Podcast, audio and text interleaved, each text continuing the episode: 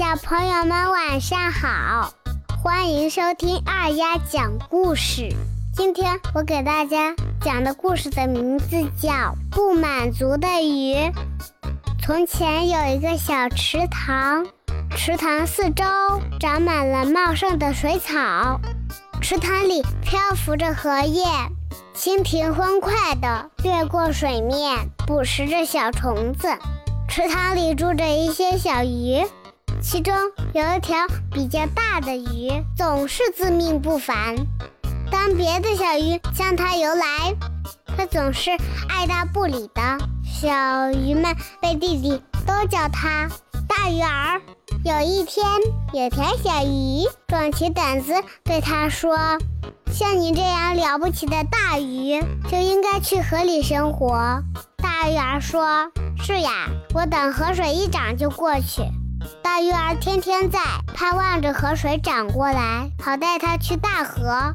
其实小鱼们也盼望着它早点离开这儿，因为它们太不喜欢大鱼儿了。夏天到了，雨水开始多了起来，没几天就将小池塘淹没了。不满足现状的大鱼儿。终于从池塘里游了出去，随着洪水进了大河。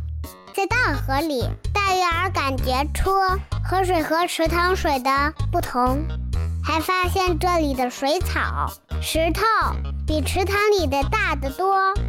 大鱼儿终于如愿以偿了。过了一会儿，大鱼儿感到身后的水波动了起来。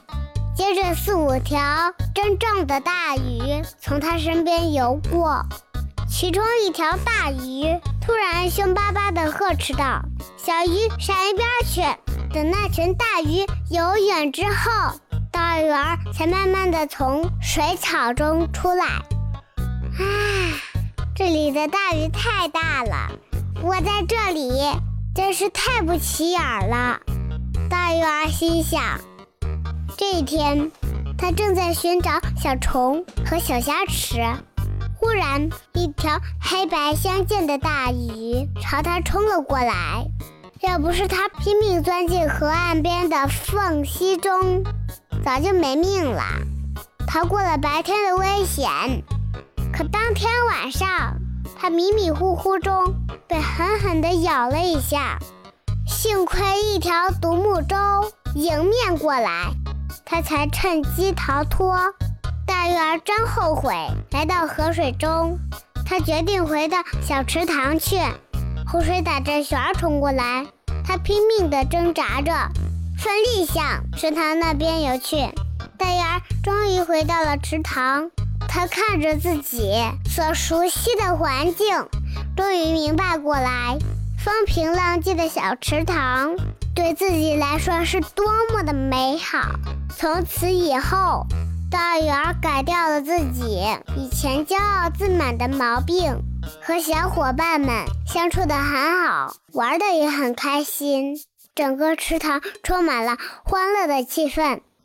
小朋友们，这个故事告诉我们，不要过度自满，要不断学习，开阔自己的眼光。作为一只井底之蛙，是不能正确的评估自己。和周围环境的，所以见识很重要。读万卷书不如行万里路，也就是这个意思。今天我的故事讲完了，我是二丫，小朋友们，我们明天见，拜拜。